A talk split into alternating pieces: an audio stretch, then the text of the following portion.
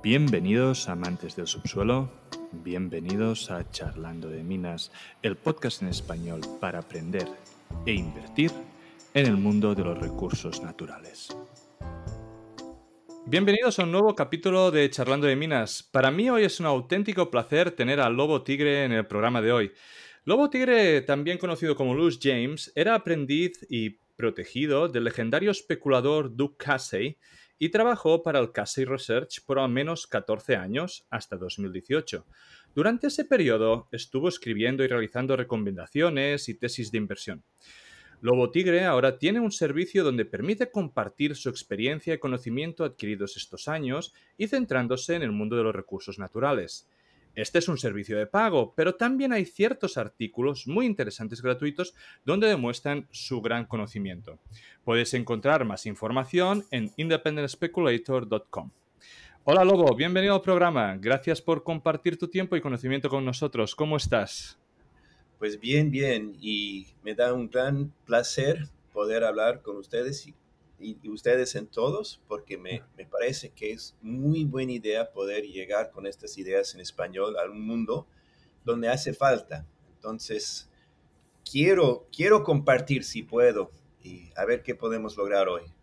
Perfecto, no, la verdad es que tenía muchas ganas de esta entrevista porque cuando te escuchaba en diferentes programas ingleses y veía que teníamos unas convicciones de inversión parecidas, vi en Twitter que eras de Puerto Rico y me dije, hmm, tenemos que intentar traerlo al programa y compartir su conocimiento con la audiencia de habla hispana. Así que gracias otra vez para... Pero, pero con un hombre como Lobo Tigre, ¿cómo no iba a hablar español? Claro, claro, pero luego, luego te sorprende.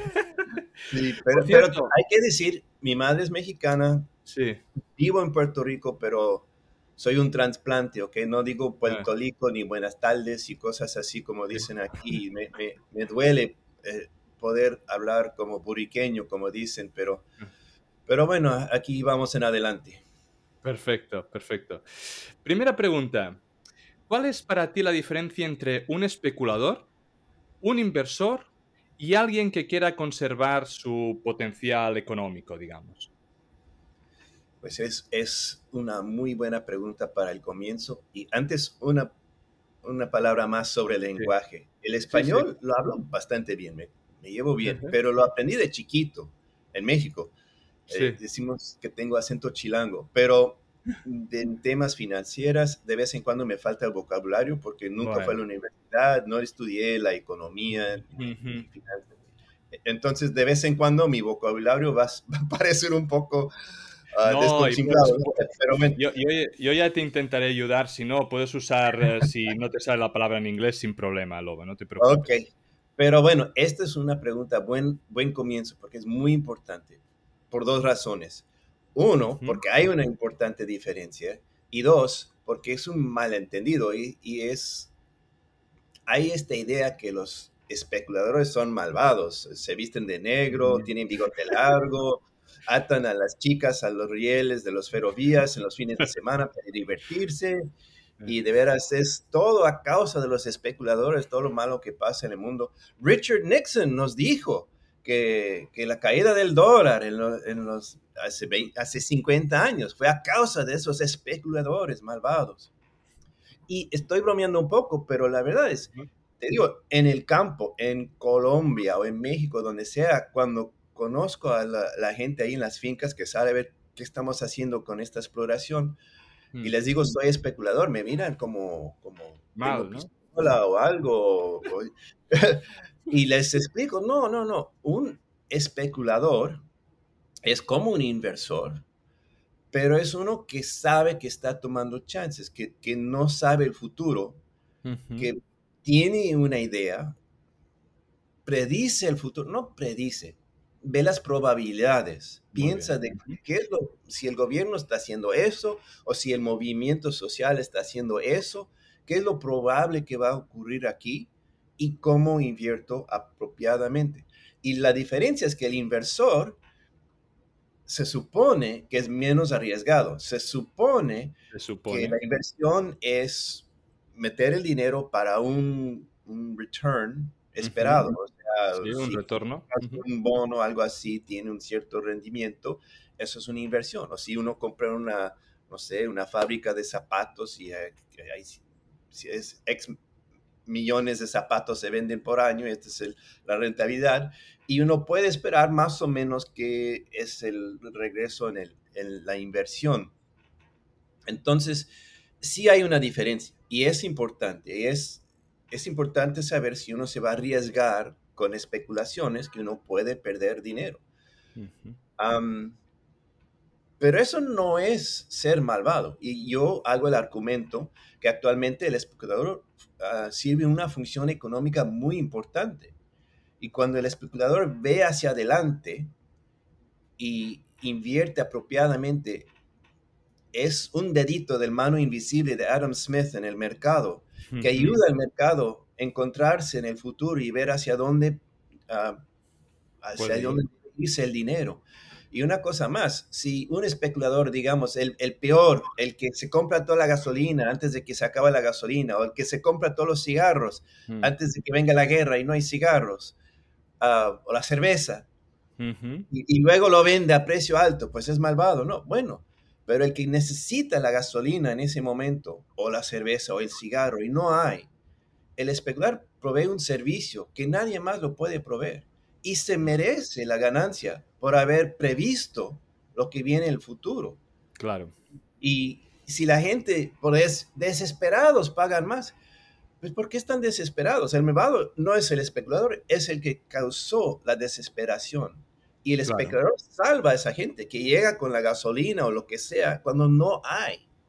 Entonces, de veras, si uno quiere perseguir ganancias grandes en los mercados, se tiene que deshacer de esta idea que el especulador es un malvado, ¿no es cierto? Y, el especulador, listo, el especulador que ve lo que no ven o no quieren ver los del mainstream, los demás, se merece su, ganancia y, y, y, hasta sirve una función social. es un pedacito del mercado, cómo se encuentra el dinero, la manera de fluir donde es necesario. Entonces, no se sientan mal. La otra cosa es que el, inversor se piensa que es menos arriesgado, pero yo diría que desde el 2008 actualmente, no solo recientemente, pero posiblemente antes, pero cuando menos desde el 2008, del Lehman Moment, cuando cambió todo, cuando llegamos a casi un día o dos que no iban a aclarar los pagos, los cheques no iban a pasar por los bancos y casi se congeló el mundo financiero entero. Desde ese momento, the powers that be, la gente que se piensa encarga de todo, um, están como manejando como locos y tratando lo que sea, a ver cómo, cómo llegamos a un día más sin desastre. Y parece que lo han logrado por, por muchos años, pero a mí me parece que el desastre solo se ha pospuesto. Pospuesto precisamente un poco y, y ok, dicen que todo lo que ha pasado recientemente es por el COVID, pero el COVID mostró las, las fallas en el sistema y ahora la guerra, no es nuestra culpa, la inflación es la guerra. La inflación es la guerra, es culpa de Putin, ¿eh? que ahora tengamos un 10% de inflación. Sí, sí. Sí, sí, pero todo esto comenzó antes. Claro. Y, y el punto, y ya estoy hablando demasiado en este tema, pero para que la gente que se piensa que es un inversor responsable y no muy arriesgado, en este mundo donde,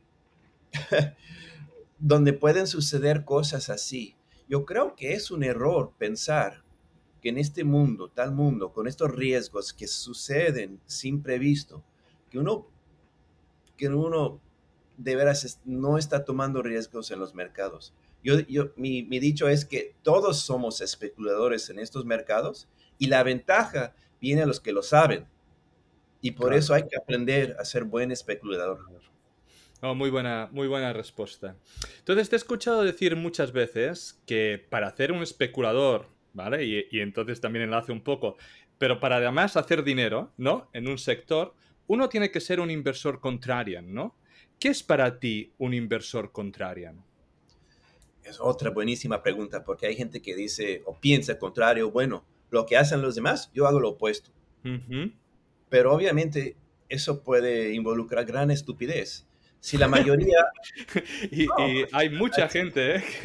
que, encaja. Y, hay gente muy inteligente que hace estupideces. Sí, no, es, no es... Ah, no, no estoy insultando a la gente diciendo que son Estoy diciendo precisamente que hay bueno, la estupidez no hace falta. Como dijo Einstein, después del hidrógeno, la estupidez es, la, es el elemento más común en el universo.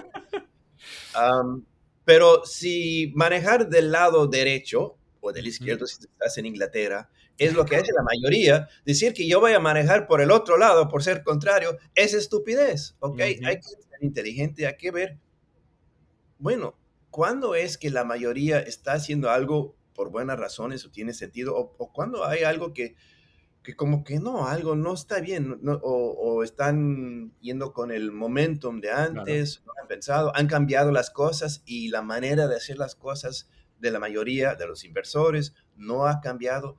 Eso es lo que distingue el pensador individual contrario, que está dispuesto a poner su propio dinero diciendo, yo veo algo diferente y yo tengo razón y la mayoría del mundo no tiene razón o no lo ha pensado bien por X tal y cual.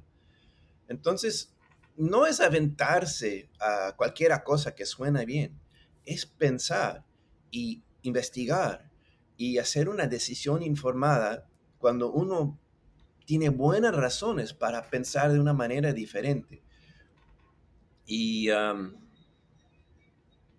en la cuestión de inversión y especulación en la minería y sobre todo la exploración, es, no es dicho mío, es dicho de, Rick Rule, el famoso inversor. Famoso inversor, sí, sí. Especulador que dice que si no eres contrario, eres, no sé la palabra en español, roadkill. El roadkill, cuando un carro aplasta un animal y ahí se queda el animal muerto en el lado de la carretera. Eso se llama en inglés roadkill no, me viene la, palabra en, español, pero bueno. víctima, digamos, si no vas a ser vas a ser víctima. Sí, sí, sí. Y, la razón por eso es que, bueno, todos los mercados, aunque la gente le gusta pensar que somos todos muy racionales, la verdad es que los mercados son muy emocionales, se sobrepasan. Se, cuando todos quieren comprar Tesla o, el más eh, idea más popular del día se sobrepasa de valor. Y cuando la gente tiene miedo y, bueno, como cuando el petróleo bajó a precio negativo en 2020, se sobrepasó, fue, fue, fue una locura. No es que el, petróleo no iba a tener valor, fue una condición muy especial y se sobrepasó. Pero lo importante es que esto pasa todo el tiempo. Los mercados funcionan de manera emocional, se sobrepasan, algo bueno o malo pasa, pasa y la gente se amontona en esa idea. Y es el pensador contrario que ve eso y dice, bueno, esto no tiene sentido. esto no tiene este valor, o esto tiene más valor de este precio. Hay, déjame ponerlo así porque los mercados se sobrepasan, porque son ah, emocionales. Hay frecuentemente diferencias entre valor y precio. Y el especulador contrario se especializa en identificar esos momentos cuando hay diferencia entre valor y precio. Y se puede hacer ganancia long or short, cualquiera diferencia que hay.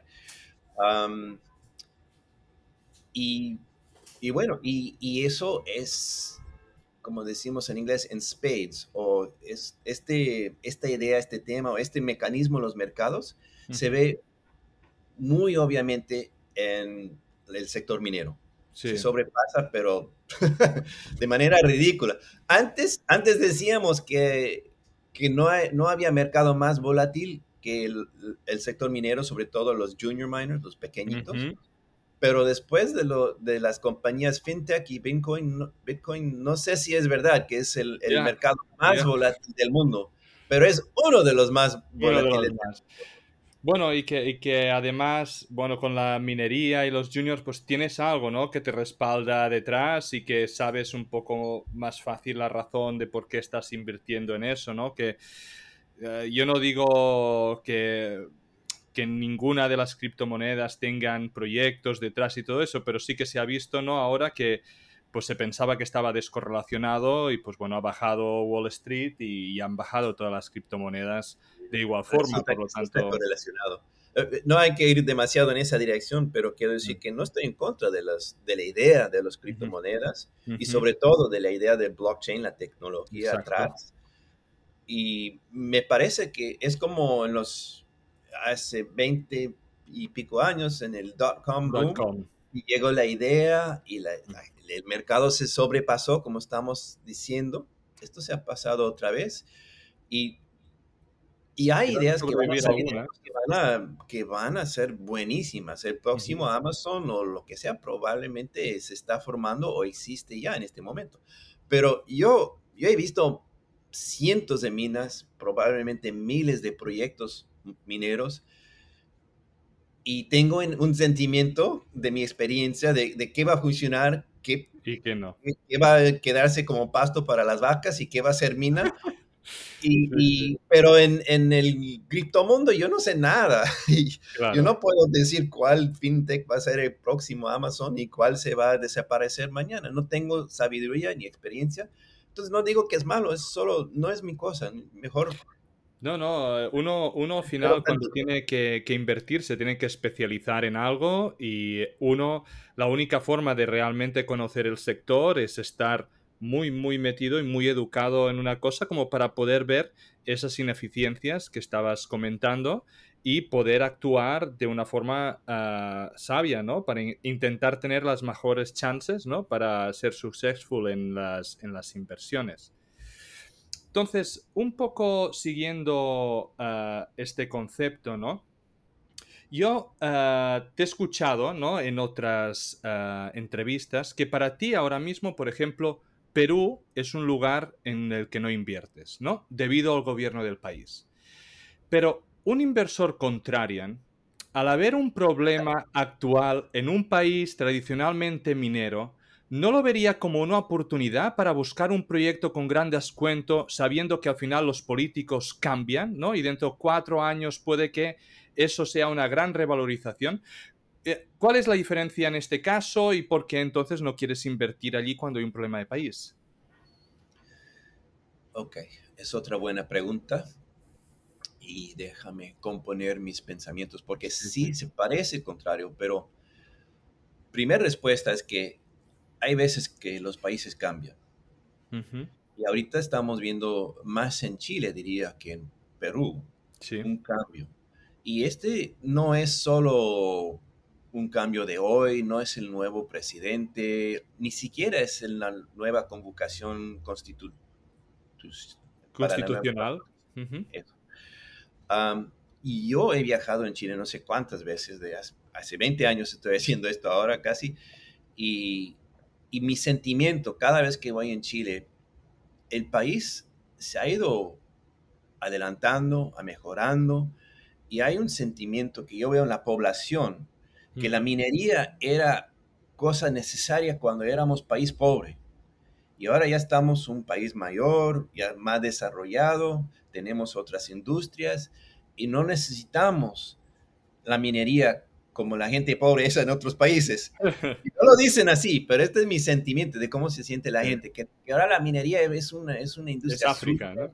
Es, sí, es bueno, no iba a decirlo, pero, pero es, es cosa para otra parte. Y, y la, el sentimiento en favor del medio ambiente es muy fuerte también en Latinoamérica y la gente joven tiene un sentimiento muy fuerte.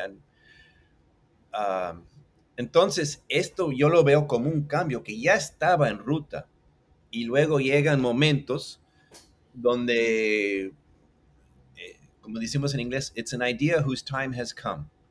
Llega un momento donde el sentimiento tiene, no sé, una mayoría, suficiente mayoría que un político. Y un político es una persona que ve la gente, ¿cómo se dice? Parade Ah, sí, que hacen protestas o que no. Even for a circus parade. cuando hay, ah, bueno, un desfile. Sí, el, político es una persona que ve un desfile, salta en adelante y diga, sígame. Entonces, cuando llega ese momento está el desfile, está la, el movimiento social, hay un político que se pone enfrente de eso, dice, esto es mi idea, síganme, y, cambia un país. Entonces, preguntaste sobre Perú, pero esto es una preocupación que yo tengo en todo el mundo, cómo cambian las cosas. Y yo pienso que en este momento está cambiando Chile. Y no digo que se acaba la mina mañana en todo Chile, pero se ve que el país es menos abierto a la minería, está cambiando de dirección y eso los inversores y los especuladores tienen que tener en, mente. No es que Chile fue un buen país para inversión en la minería por muchos, muchos años, pero no quiere decir que siempre tiene que estar así. Y aún siendo pensador contrario, no voy a comprar todo en Chile cuando está en venta si el gobierno de veras se pone en oposición a, nuevos proyectos mineros. En Perú, actualmente hay mayor caso, me parece, para ser contrario, pero me gustaría ver cuándo va a cambiar las cosas. Dudo que, que los precios bajos que tenemos es lo más barato que van a estar. Si hay un gran conflicto, si sacan al sombrero luminoso, bueno, perdón, al señor Castillo, perdón, no debería estar insultando a la gente. Las ideas deben reinar aquí, no los insultos.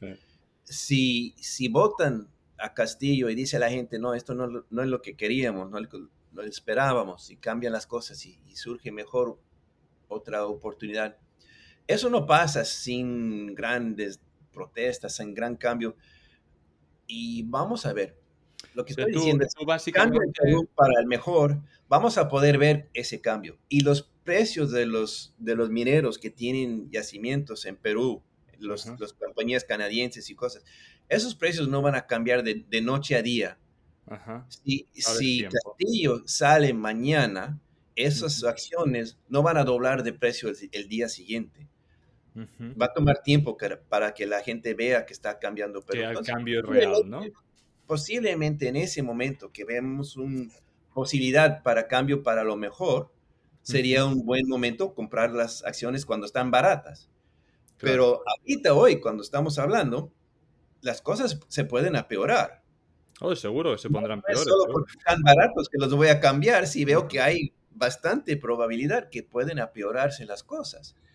Entonces, tú básicamente, eh, resumido, ¿no? Es de que sí que puede ser una oportunidad para un inversor contrario, pero como tu visión es de que eso puede ir evidentemente hacia peor, pues evidentemente esperarás un cambio de sentimiento, ya sea por debido a un gobierno, a que veas pues protestas, a que veas algún cambio en la sociedad que te indique de que eso Ah, va a volver a ser invertible, ¿no? De que van a poder haber una revalorización y entonces en ese punto es donde crees que, sería el momento de, invertir como, como, contrario.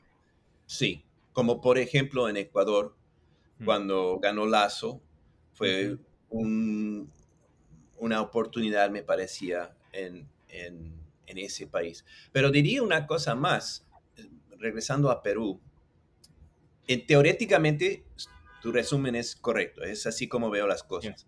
En este caso específico, no es todo sobre los hombros de Castillo. Alguien lo eligió.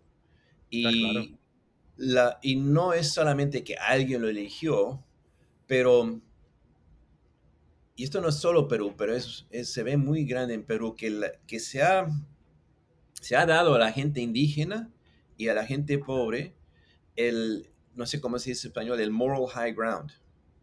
Mm, moral high ground. El moral high ground. Ah, sí, un, sí, sí. Ah, tienen como un derecho. Como una superioridad moral o... Sí, algo así.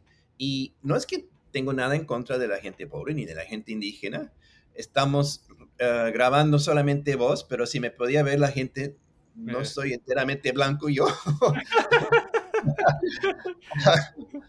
pero, pero la verdad es que es un tipo de racismo darle a una persona una posición moral superior solamente por su raza o por su, mm. su, su historia.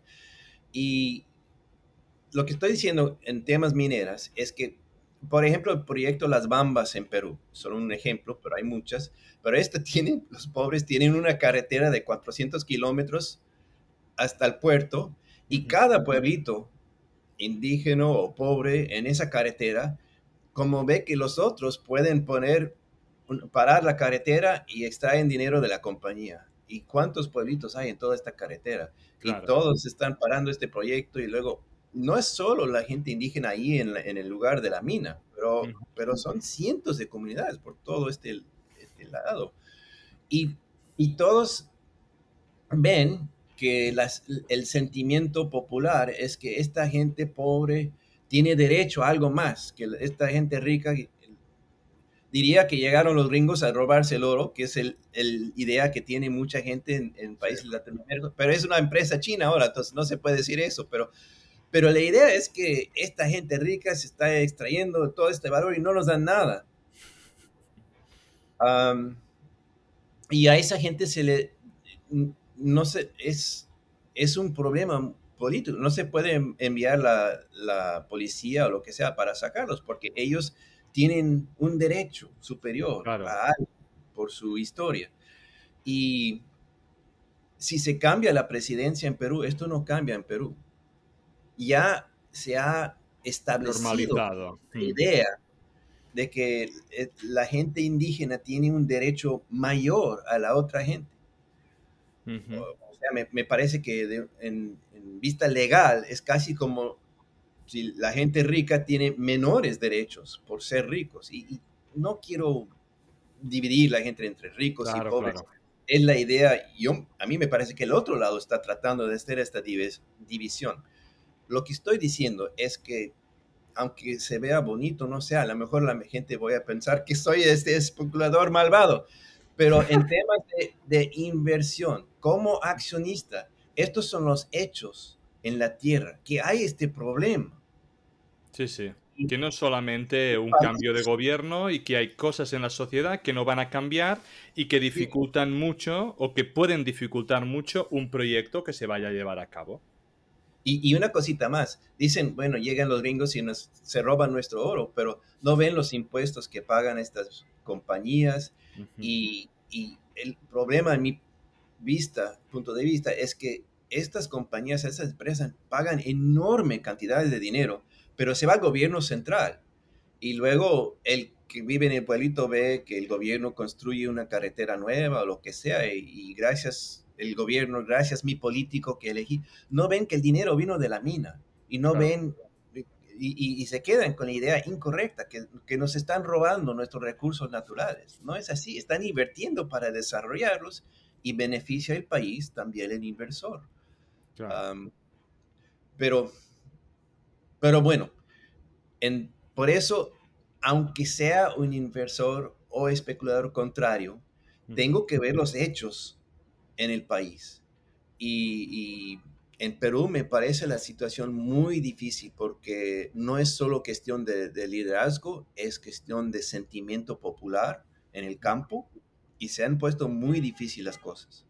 Perfecto, perfecto. Creo que queda muy claro tu punto de vista y un poco yo yendo un poco con maldad, ¿no? Para, para el esto de, de hablar de Perú, pero creo que el punto es muy, muy interesante, muy clave a la hora de cómo tú ves la situación y cuál es la delgada línea ¿no? entre un especulador, ah, digamos, contrarian y cuando uno pues no debe serlo o está corriendo un riesgo aún superior de lo que se debería. ¿no?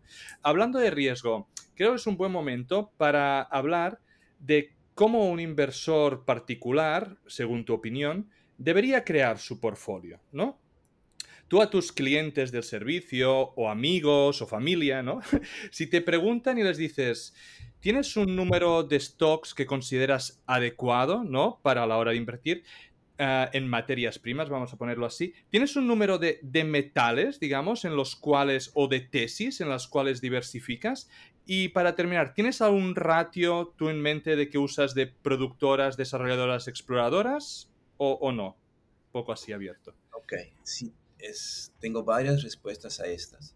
esto. Déjame comenzar con el punto último y vamos hacia atrás porque Perfecto. hay mucha gente que me pide preguntas tales como cuál es el ratio apropiado de oro a cobre o petróleo en el petróleo o, de inversiones en minería apuesto a bienes raíces, otras cosas, y, y, quieren un número, quieren una respuesta matemática que los hace sentir bien. Ok, esto es lo correcto, debe ser 3.4 o algo así. estamos en 3.3, hay que ajustar algo. Y, es un error pensar así. Y no es que, no comprendo la matemática, no es que no puedo imaginarme un número, es que tener tal número en mente te, hace pensar que sabes algo más del que de veras sabes. Eh, eh, un número así es una idea y, no, y los, la verdad es que cambian las cosas todo el tiempo. Y tener esa idea fija en el mente resulta en decisiones inapropiadas. Entonces, pero por ejemplo, podríamos ponerlo así, para no poner un número, ¿vale? En un escenario como el actual, que es bajista, tú a un familiar recomendarías tener, por ejemplo, más productoras, por ejemplo, que exploradoras. Vamos ahí, vamos ahí. Pero para acabar con el punto anterior, esto es es, es, una idea muy importante y más grande que esta preguntita. O sea, la gente quiere un número de price target. ¿Hasta qué precio va a llegar esta acción? Ajá. Y digamos que, que, que, le pongo 10 dólares. Esto, si, si se construye la mina, debe llegar a 10 dólares. Y llega a 9.90 y la persona no lo vende, no toma su, su profit. beneficio? Sí. Beneficio. Porque no llegó a, a, los 10 dólares y luego cae la acción. ¿Me comprendes? Esa idea fija de, oh, debe llegar a 10 dólares, hace decisiones eh, erróneas. equivocadas.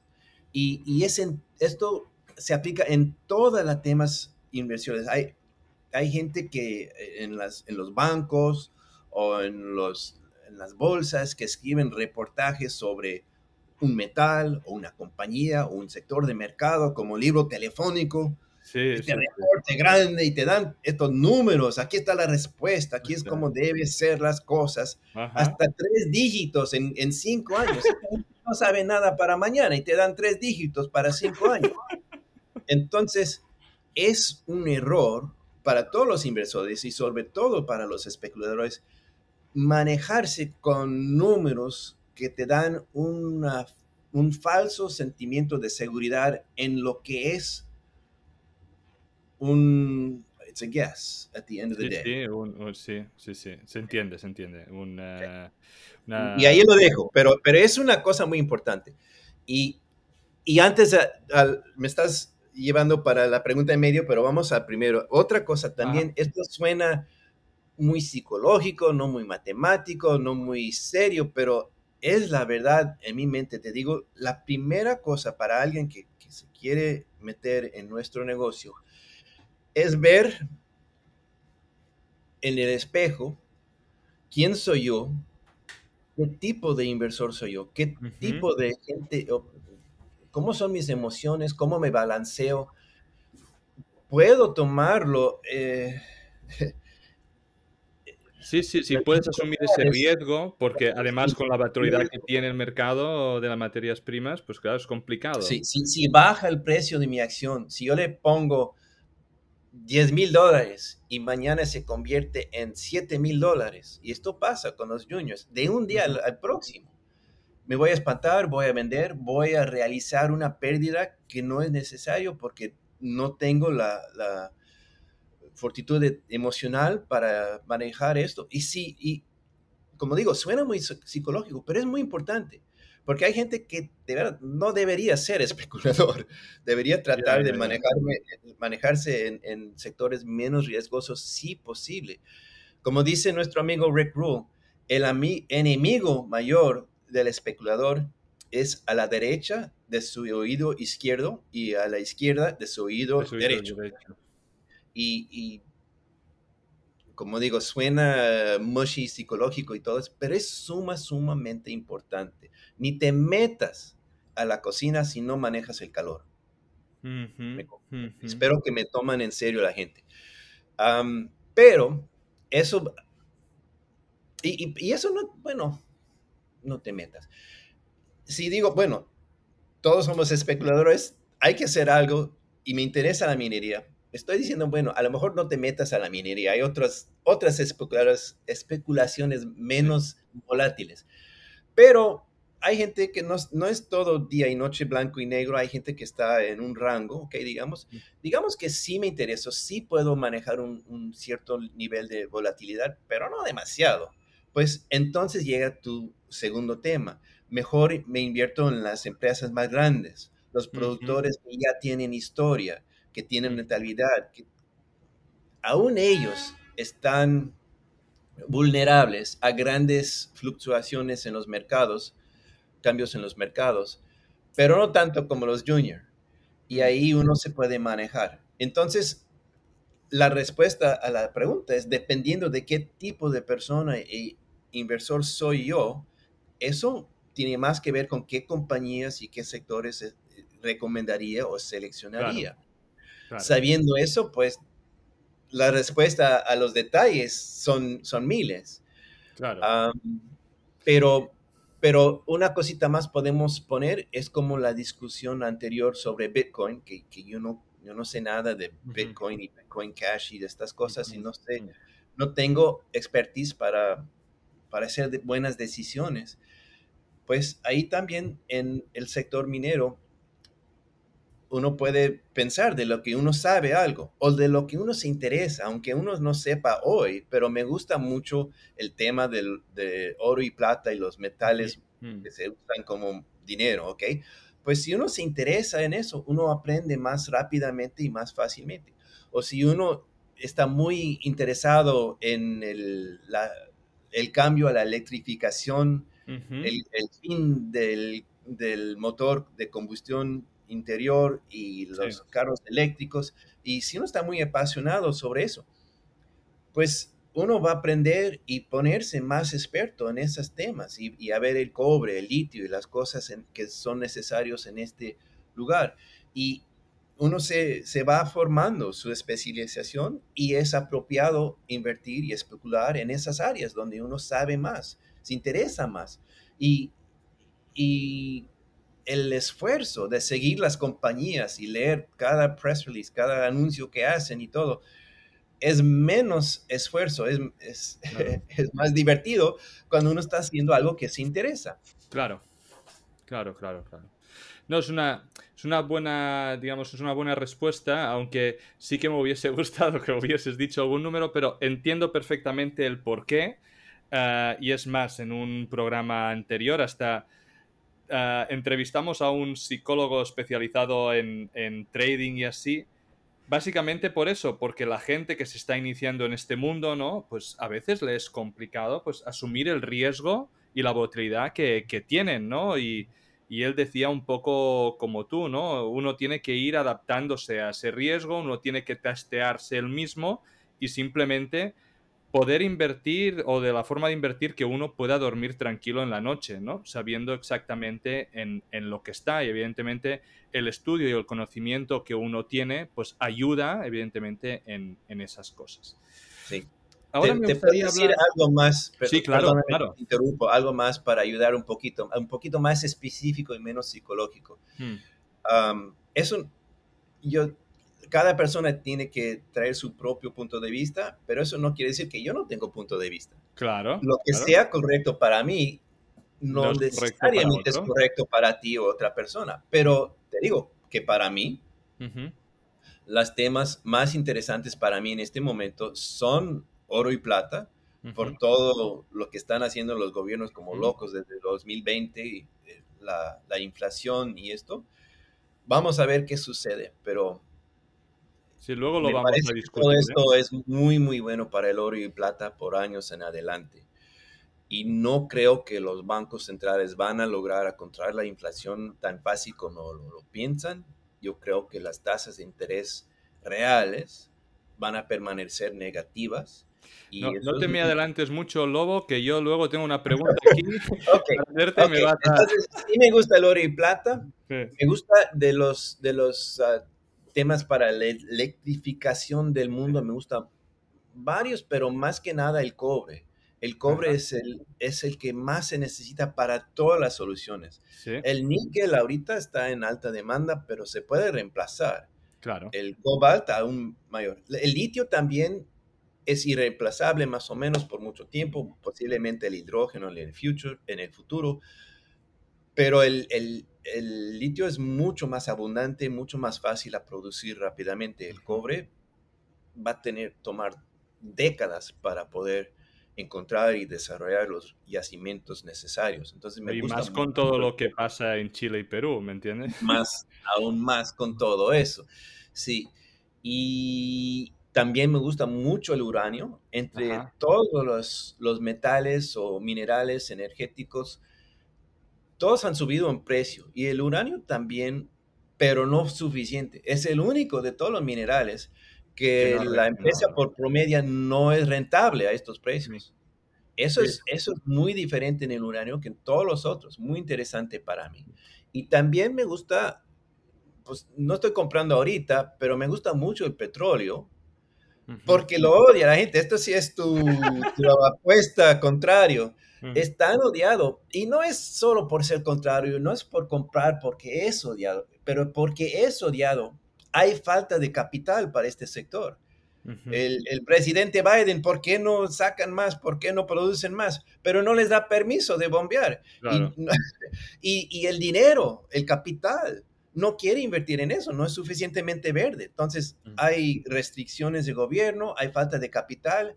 Todo eso hace muy difícil la producción y, eso es, es posible que vamos a ver que la agenda verde va a producir precios aún más altos del petróleo. Es muy irónico, me parece interesante, pero bueno, Vamos a, vamos a discutir. ideas más específicas, menos psicológicas. No, vamos a, vamos a discutir todo eso cuando ah, dentro, dentro de nada, porque tengo aquí las, las preguntas de, sobre tesis y puntos un poco específicos de cada una de ellas para saber un poco, un poco tu opinión. Pero antes, ¿no? Estábamos hablando de riesgo, estábamos hablando de portfolio. Tienes un artículo gratuito en tu web donde hablas de tu estrategia usual de salida en inversiones, ¿no? No vendes cuando una mm, posición o no vendes una parte de tu posición cuando dobla, cuando llega al 100%, sino que esperas a que la acción haga un movimiento claramente bajista. ¿Podrías explicar un poco la estrategia y el, por qué para la gente que se está iniciando ¿no? y quiere una estrategia de, de salida? Esto puede sonar muy chistoso, que no vas a vender cuando llega al 100%. Eh, la mayoría de los accionistas, bueno, antes Antes esto era verdad. Ahora con compañías como Tesla que pueden doblar en un año, o Google, que es increíble, Apple, a lo mejor no suena tan extraño, pero eh, mi hermana trabaja para un banco y para ella una ganancia buena fue 20%, algo así. Fue, eso fue una ganancia muy grande. Entonces, hablar de cientos de por cientos suena un poco extraño. Bueno, no sé si ya, pero... Ok, la idea es que en el sector minero, cuando, cuando cambian los precios y una empresa productora cambia de perder dinero minando a ganar dinero minando, es un cambio enorme. Entonces las acciones no solo suben un poquito, suben un montón. y los exploradores cuando pues no tienen nada, están gastando dinero literalmente, por, dejarlos caer en, hoyos en el, suelo, están tirando el dinero en el, suelo y si hacen un descubrimiento, es un cambio enorme, es un cambio de valor matemáticamente infinito. Entonces, el cambio de, las acciones puede ser muy grande, puede ser 10 veces en, un mes o un par de semanas. Con esta posibilidad, pero luego las, cosas suben y luego bajan. La idea es de no dejar las ganancias, ah, no perderlas. Y mi maestro, Doug Casey, siempre tenía la forma de, cuando una, una especulación llega al 100% de ganancia, vendes la mitad y así te quedas con en la misma posición en dinero, que comenzaste, pero sin riesgo. Ya, ya te regresaste tu inversión, no puedes perder nada. El problema con esto es que cuando algo de veras sube mucho. Cuando, cuando dobla y luego baja, pues resulta bien, te ganaste. Pero cuando dobla y luego dobla otra vez y luego dobla otra vez. Claro, cuando hace un o... y, pero, y si vendiste cuando estaba subiendo, te cortas tu ganancia posiblemente a la mitad. Mm. Y, las venas también. sí, entonces, esta es mi, mi versión de la enseñanza de mi maestro Doug Casey.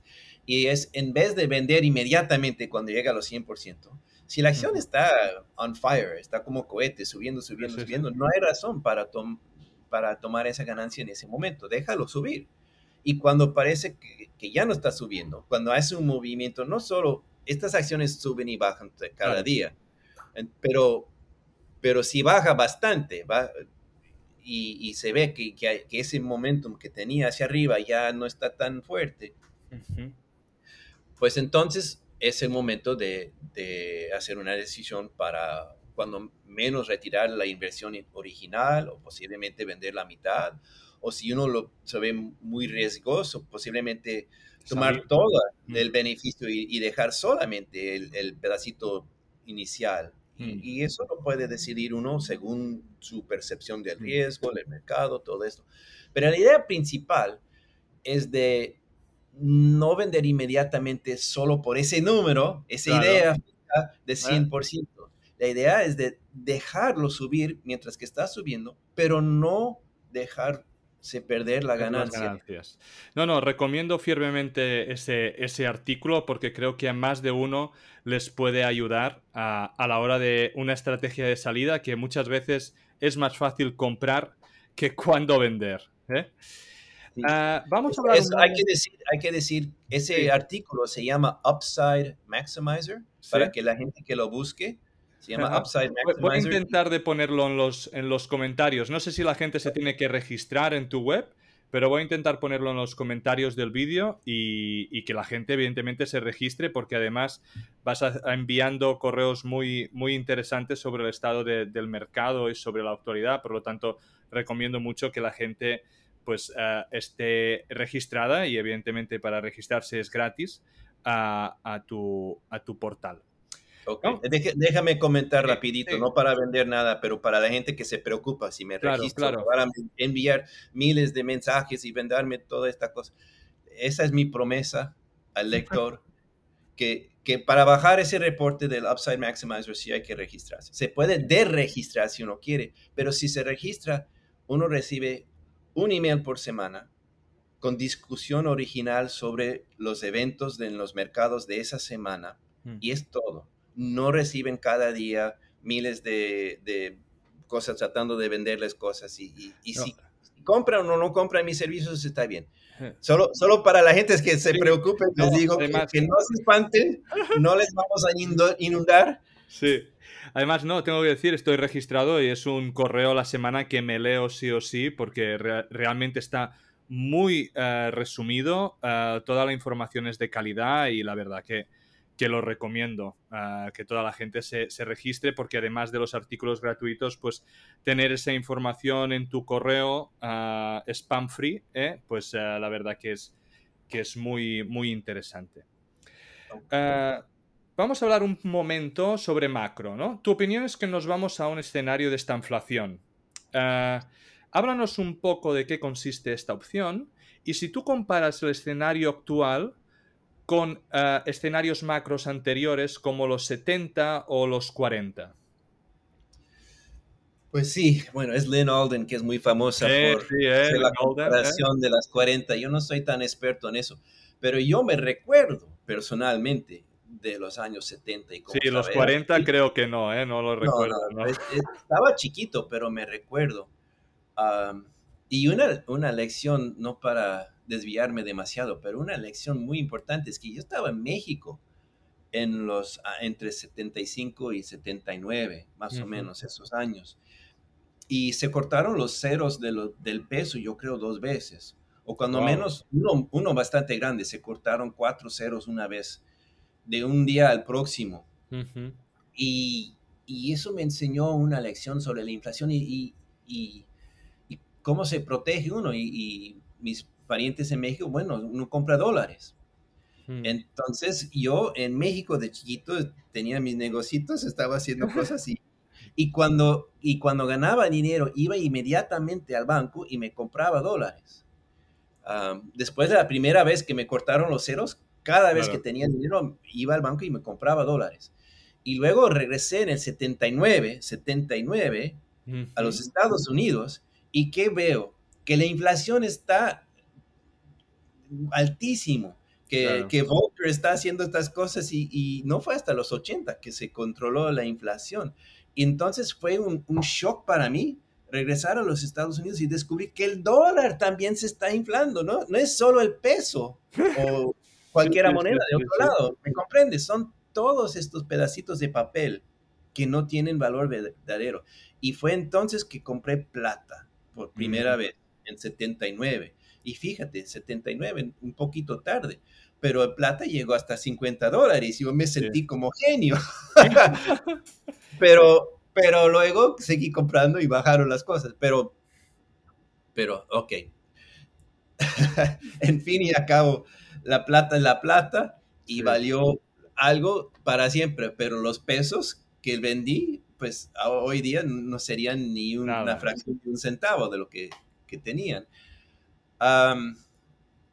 ok, comparación para hoy no es enteramente igual, pero es interesante. De los 40 hay la influencia de la guerra, hay guerra hoy. En los 70 hay influencia del oil shock, hay oil shock hoy.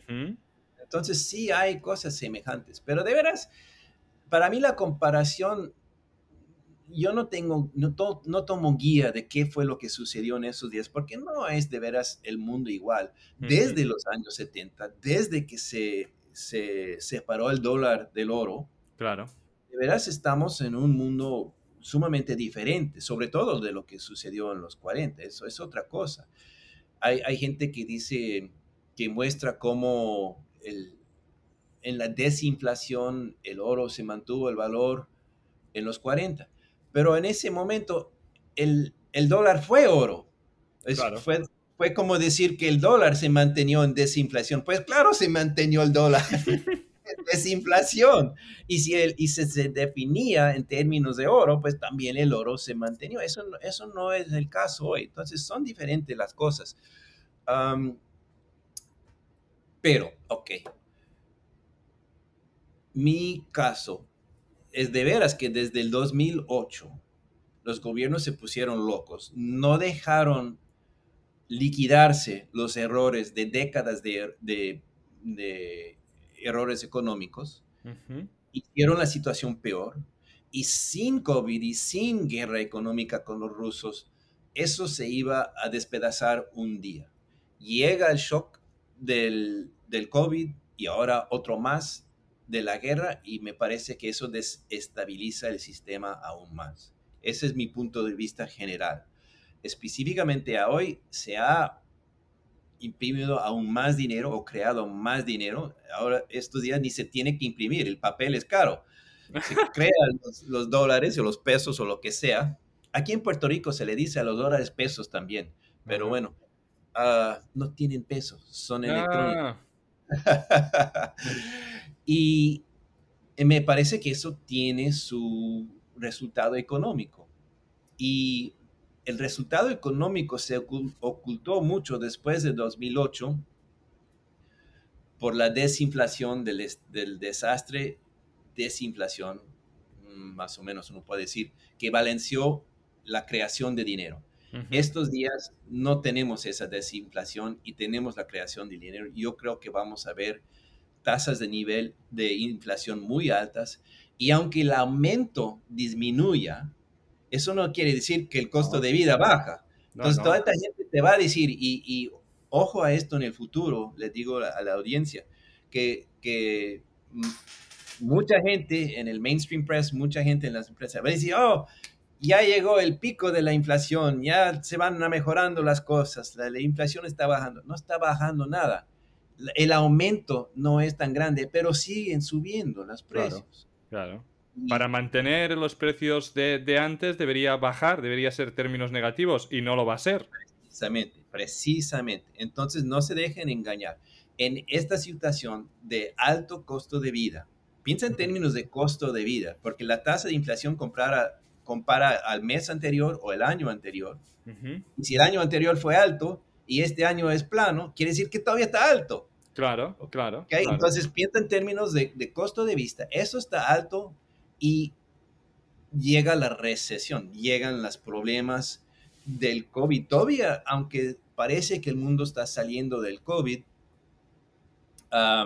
los precios económicos de todo lo que se cerró, todo lo que se rompió durante esa época, eso toma años. Y lo estamos viendo. Con toda esta... Hubo mucha gente, los económicos diciendo, bueno, esto, el, los chips que faltan para hacer carros o, lavadoras o, cualquier producto que, que, están sacando carros sin funciones ahora porque no tienen el chip para ponerle en el carro. Ah, el microprocesador, me supongo, no sé cómo es español el chip. Pero bueno, sí, microprocesador. Hace, en 2020 dijeron, bueno, esto, esto va a ser temporario, transitorio y luego se Como va. la inflación. 2021, transitorio y se va. 2022 todavía sigue el problema. Y si le escuchas a la gente de Intel o AMD, te dicen que hasta 24 este problema se va a quedar. Entonces, ¿qué es lo que estoy diciendo? Estoy diciendo que la inflación alta, el costo de vida alta, está aquí para quedarse por años. Y los problemas económicos de cuando se apagó el motor del mundo en 2020 y ahora encima de eso guerra, y la guerra económica, lo siento, tengo muchos amigos en Ucrania, no digo que no es importante la guerra física, pero para inversores en el mundo es la guerra económica sumamente importante, que está redividiendo el mundo entre este y oeste, y esto crea ineficiencias a lo mínimo. Sí, sí, cambios de socio, de comercio. Ah. todo Entonces tenemos inflación y problemas económicos y eso es la stagflation. No, y aquí donde, donde vamos a salir peores, seguro, va a ser en Europa, ¿eh? O sea, eso segurísimo, porque al final cambiamos, ya dejaremos de comprar a Rusia o compraremos a Rusia a través de alguien otro, por lo tanto deberemos pagar más, o compraremos a Estados Unidos, por lo tanto, ese oil de Rusia se va a consumir igual, simplemente cambiará de, de, comerciante, ¿eh? cambiará de manos, lo blanquearán o se lo quedará China más barato. Va a haber un, y, Una cosita para, para, ligar esto al sector minero. Es que se está dividiendo el mundo. Sí, y bueno, se necesita el níquel para los carros eléctricos, pero Rusia produce 40% del níquel, o no sé cuál es el número, pero es un, un gran trozo que llega de Rusia. Y, eso ya no se va a poder importar pues ese tiene no solo un, impacto de inflación, que es un impacto de costo, pero también eso para el, accionista, el inversor en la minería. Pues si yo vivo en el oeste, pues ¿qué, qué proyectos en el oeste pueden tomar a ventaja de este cambio? Claro. Entonces, esto específicamente al nivel detallado de, de selección de stock, es muy importante. O sea, tú, estás diciendo, y antes lo has dicho, ¿no? no has invertido en níquel o no estás invertido en níquel, pero ves que tiene, tiene posibilidades probablemente debido a eso que estás diciendo, ¿no? Sí, y si hay un proyecto, digamos, en los Estados Unidos o Canadá o México. O México. Uh, México también con AMLO me espanta un poco, pero bueno, pero no es Rusia. Claro. Uh, pues ese proyecto me interesa más ahora que me, que me interesaba hace un año. Claro. Este podcast no deja de ser un relato personal de mi camino para aprender en el mundo de la inversión de las materias primas. En este podcast vamos a intentar sacar contenido educativo, entrevistas con empresas y tesis de inversión para que juntos podamos aprender de este fascinante mundo del subsuelo. Si crees que el contenido vale la pena, por favor dale me gusta, suscríbete al canal y compártelo. Soy Amadeo Bonet, bienvenido a Charlando de Minas.